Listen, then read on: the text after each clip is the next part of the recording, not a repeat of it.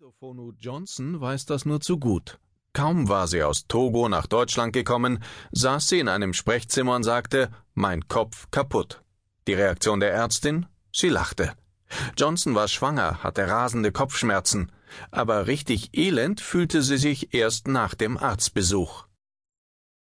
Seit drei Jahren arbeitet sie als pharmazeutisch-technische Assistentin, PTA, bei Stäbke. Auf Französisch und Ewe, einer in Westafrika verbreiteten Sprache, hilft die 35-Jährige ihren Kunden Symptome zu benennen. Druck auf der Stirn, schreibt sie auf einen Zettel. Auf Deutsch, für den Arzt. Johnson kennt auch eine Kinderärztin, die Französisch spricht, und einen Arzt, der sich mit unserer Haut auskennt. Wenn ihre Landsleute Efferalgan verlangen, das es in Deutschland nicht gibt, in Afrika aber als Allheilmittel gilt, dann legt sie ihnen eine Packung Aspirin plus C hin und sagt, dass es ein ähnlicher Wirkstoff sei. Echt, Schwester? fragen sie dann, und sie erwidert, wie kann ich lügen? Man vertraut ihr, weil sie die gleiche Hautfarbe hat.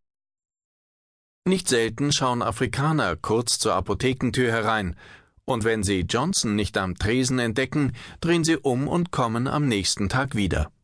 Auch viele gerade der älteren afghanischen Kunden wissen genau, von wem sie bedient werden möchten. Andere halten sich lieber an den deutschen Apotheker mit der Age-Schleife am Revers, und manche muslimische Frau wendet sich gern an die PTA, die wie sie ihr Haar bedeckt. Doch es geht auch bunt durcheinander.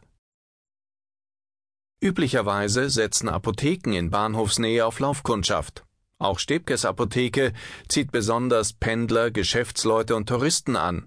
Aber 80 Prozent, schätzt er, sind Kunden, die regelmäßig zu uns kommen und uns sogar extra anlaufen, teilweise von weit her. Die Rezepte stammen von Ärzten aus dem gesamten Hamburger Stadtgebiet bis hin zu den umliegenden Gemeinden in Niedersachsen und Schleswig-Holstein. Und das läuft ganz ohne Werbung, sagt Stäbke. Es spricht sich einfach herum. Mit mehr als 2,5 Millionen Euro Umsatz gehört die internationale Apotheke am Hamburger Hauptbahnhof zu den 500 größten in Deutschland. In den Preiskampf, der in der Branche mit harten Bandagen geführt wird, ist Stäbke nicht eingestiegen. Billig, billig und Kosmetik. Er rümpft die Nase und schüttelt den Kopf. Seine Zuwächse lagen verlässlich über dem Durchschnitt. Nur in den vergangenen anderthalb Jahren habe es einen Dämpfer gegeben, nachdem in der Nachbarschaft binnen kurzer Zeit fünf Arztpraxen dicht gemacht hatten.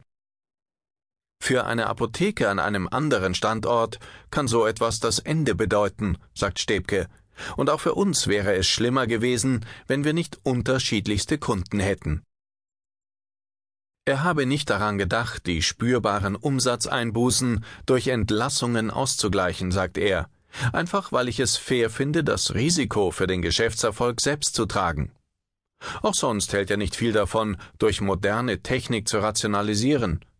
Über eine alte Gegensprechanlage werden fehlende Medikamente aus dem Lager im zweiten Stock geordert, und von einer russischen und einer vietnamesischen Helferin von Hand und per Seilaufzug nach unten befördert.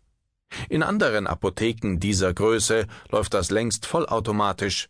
Bei Stäbke bringt es zwei Arbeitsplätze und zwei zusätzliche Fremdsprachen.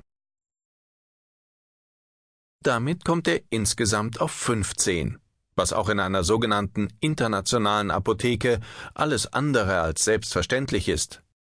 Pharmacy International stand schon bei Frank Stäbkes Vater groß über der Eingangstür. Nach deutschem Apothekenrecht lässt sich daraus jedoch lediglich das Versprechen ableiten, dass auch ausländische Arzneimittel beschafft werden können. Seit der Junior das Internationale auf seine Art mit Leben füllt, ist der Import zur Nebensache geworden. Wir bedienen internationale Kunden und exportieren Arzneimittel aus Deutschland in die ganze Welt, sagt er. Vor fünf Jahren hat er im zunächst kleinen Stil mit dem Lieferservice begonnen und dann einen eigenen Großhandel aufgezogen, als ich gesehen habe, dass es lief. Inzwischen macht Stäbke mit dem Export ebenso viel Umsatz wie mit der Apotheke und einen größeren Gewinn. Seine Abnehmer leben in Südamerika und China, in den Arabischen Emiraten und im Iran. Die Einfuhrbestimmungen mancher Länder sind so streng, dass ein Geschäft schon wegen eines geringfügigen Fehlers im Formular platzen kann. Die hiesigen Ausfuhrbeschränkungen sind in einigen Fällen so strikt, dass der Zoll ein Paket bis ins Kleinste auseinandernimmt. Mit dem Iran Handel zu treiben, das gruselt viele, sagt Stäbke, und gerade deshalb machen wir es gern. Auf eine Goldgrube will sich jeder stürzen, aber das Komplizierte schreckt Konkurrenten ab. Manchmal klingelt das Telefon in der Apotheke und Anrufer wiederholen immer nur Mohammed. Bis Rasul Mohammed den Hörer bekommt und mit freundlichen Floskeln das Gespräch aufnimmt. Wenn ich mich mal kurz fasse, denken die Kunden, sie seien schlecht aufgenommen worden oder ich hätte schlechte Laune, sagt er.